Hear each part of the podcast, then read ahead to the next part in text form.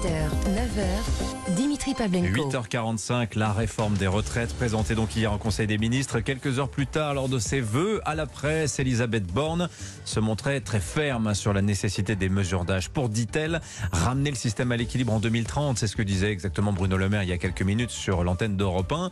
Alors, Elisabeth Borne met en avant tous les adoucissants prévus. Elle se dit prête aussi à améliorer le texte, mais rien n'y fait. hein. L'opinion ne voit qu'une chose, les 64 ans. Ça passe pas. Et d'ailleurs, ça commence à en effrayer certains dans le camp présidentiel. Il y a eu ce week-end d'abord cette proposition modem d'augmenter le temps de travail d'une demi-heure par semaine, 35 heures et demie donc pour générer plus de cotisations sociales. Bon, Jean-François Mattei, hein, l'auteur, dans l'opinion ce matin, euh, dit qu'en fait il retire sa proposition, il a été mal compris. Ce matin dans le Figaro, c'est l'ancien socialiste François Rebsa- Rebsamen, rallié à Emmanuel Macron, qui lui, alors là, appelle carrément le gouvernement à abandonner les 64 ans, trop brutal, juge-t-il.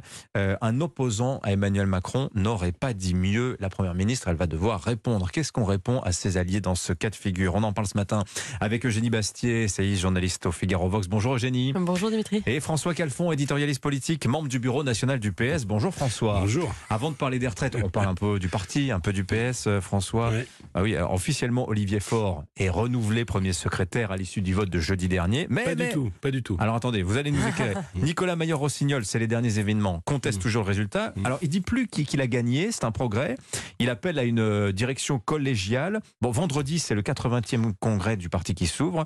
Qu'est-ce qui va se passer? Qu'est-ce qui se passe là? Alors déjà, il n'est pas officiellement proclamé, Olivier Faure. Il s'est off- officiellement autoproclamé. C'est pas Mm. tout à fait pareil, puisque les seuls qui peuvent euh, proclamer le résultat, ce sont les délégués au Congrès à Marseille. Euh, et tout le reste, finalement, euh, n'existe pas, puisqu'il y avait une commission dite de récollement qui est là pour rapprocher les points de vue et analyser les résultats des fédérations, euh, qui a été arrêtée par les proches du premier secrétaire, et, et avec des résultats qui ont été proclamés que par lui-même et ses amis. Et, et en réalité, les scores ne sont pas là.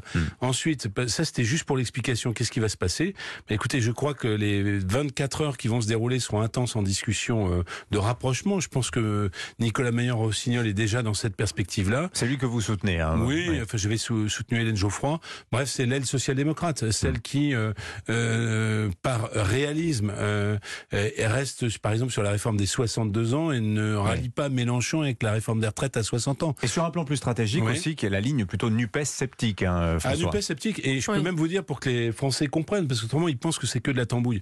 Nous, nous souhaitons fortement et nous pensons indispensable qu'il y ait une candidature social-démocrate à la présidentielle la prochaine fois. Olivier Faure a dit, bah moi je euh, me je candidaterai. Il n'a pas dit comme ça. euh, Mm. Et je veux qu'il y ait une candidature unique de la Nupes la prochaine fois. Oui. Nous prétendons que la Nupes LFISé a un plafond de verre très très bas Oui. et, et qui ne permettra pas finalement un rebond de la gauche et surtout d'offrir une réelle alternative à, à- à Macron euh, aux prochaines présidentielles. Alors, pour, quand on a un peu de culture politique, un peu de culture de gauche, on va là, on va invoquer Jaurès, 1905, création de la SFIO. Jaurès, qu'est-ce qu'il dit à ce moment-là?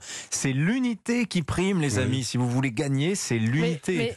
Enfin, moi, j'avoue que j'ai du mal à m'intéresser aux guerres pic- picrocolines euh, au sein du PS. Euh, Je trouve qu'on est tellement loin de, du centre de gravité de la vie politique française que c'est, on a du mal à s'y intéresser. Mais c'est quand même intéressant parce que ça montre finalement la, la, la, la disparition de la social-démocratie et la pasokisation. Vous savez, le PASOK, c'était le parti socialiste grec qui a été, euh, qui a disparu au profit de Syriza, qui a lui-même échoué. Euh, nous montre, enfin, c'est un phénomène européen. C'est-à-dire que la social-démocratie est en train de disparaître Mmh. Euh, d'Europe. Elle survit un peu au Portugal et en Espagne. En Espagne, euh, parce qu'il y a des alliances avec les régionalistes, euh, etc. Et au Portugal, c'est parce que c'est- vraiment très très spécifique. Euh, mais elle, elle est en train de disparaître au niveau au niveau européen. Et ça dit quelque chose des, des rapports de force politiques. Et moi, ça me frappe dans la réforme des retraites aussi. C'est-à-dire que quand vous prenez 1995, les grandes manifestations de 1995, l'opposition de la gauche à la réforme des- à la, à la réforme Juppé. Eh bien, en 1995, il y avait un débat entre gauche réformiste et gauche radicale. Bourdieu allait euh, haranguer euh, les cheminots euh, Gare du Nord vous aviez des intellectuels comme par exemple Pierre Rosanvallon, d'autres intellectuels qui disaient il faut faire cette réforme, la gauche doit s'adapter, il faut qu'elle fasse son agendamento idéologique. Mhm. Aujourd'hui, cette gauche réformiste a disparu. Bah non, elle est politiquement- là dans le studio Ouais, avec enfin nous. bon, elle est là. Politiquement, elle est chez Emmanuel Macron, mais intellectuellement, citez-moi un intellectuel de gauche aujourd'hui qui défend cette réforme des retraites et qui défend la, gauche réformiste. Ça n'existe plus. Sauf que Il y a une, il y a une radicalisation euh, de, de la gauche. Mais c'est- ce qui est intéressant, ce que dit Eugénie, elle a raison. Non. Un intellectuel de gauche qui défendent aujourd'hui la réforme Mais des retraites. pardon, euh, elle a fait un panorama européen absolument faux, excusez-moi de vous le dire.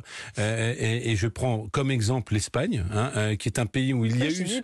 Non, euh, l'Espagne. j'ai pas- pas- et vous n'avez pas cité l'Allemagne qui est dirigée par un social-démocrate et toute une le Danemark qui est dirigé de- par un social-démocrate. Il y a une majorité de gouvernements sociaux-démocrates euh, dans l'Union européenne. Donc je ne sais pas où vous Euh, voulez chercher la non. disparition de la social-démocratie.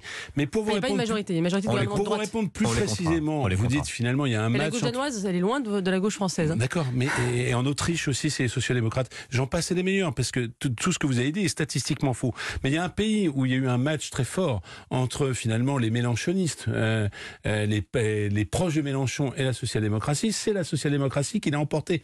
C'est l'Espagne. On ne jurait que par Podemos, qui était finalement euh, une sorte de, de, de, de parti d'extrême gauche, mouvementiste à la LFI.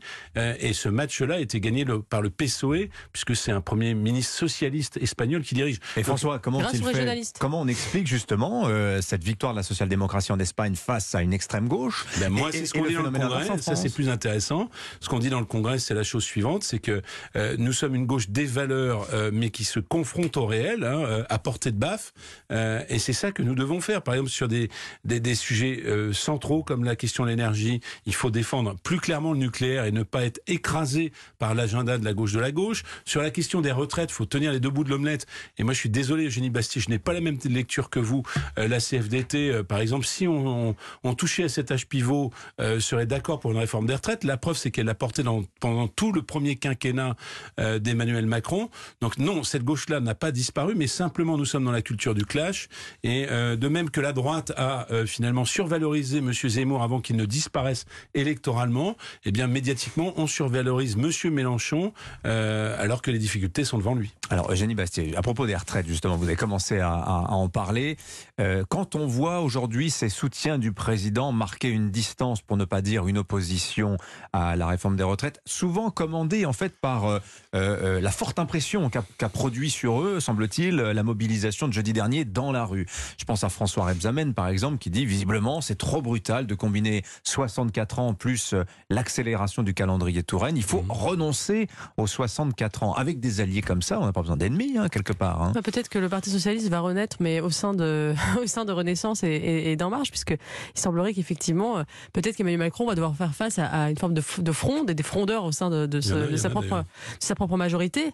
Euh, et euh, et c'est vrai que ça va être, c'est une grande difficulté. On sent que ça tangue, euh, ça tangue dans la majorité présidentielle. Euh, et ça, c'est, à mon avis, ça augure de, de grandes difficultés pour, euh, pour Mhm. Emmanuel Macron, euh, parce que il a effectivement toute une partie de la gauche euh, qui l'a rejoint et qui est intimidée euh, par à la fois euh, la mobilisation sociale, le discours médiatique.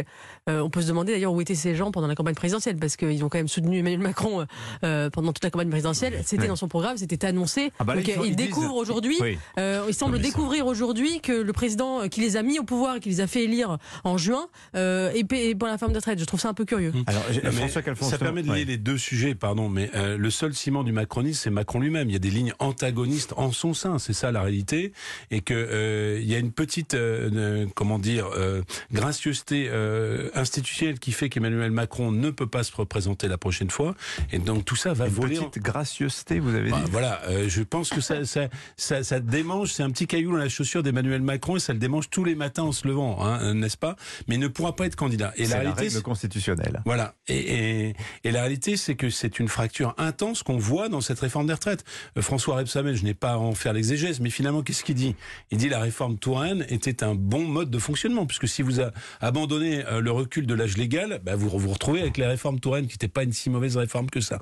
Alors là où il a un peu oublié son socialisme, et je lui rappelle ce Il fallait qu'il vote pour Yann Hidalgo la dernière présidentielle alors. Là où il a un peu oublié son socialisme, vous savez, les contradictions, elles existent dans chaque camp. hein. Là où il a un peu oublié son socialisme, euh, c'est euh, de dire que, bah oui, il y a aussi une forme d'inégalité profonde. Je ne dis que celle-là ce matin.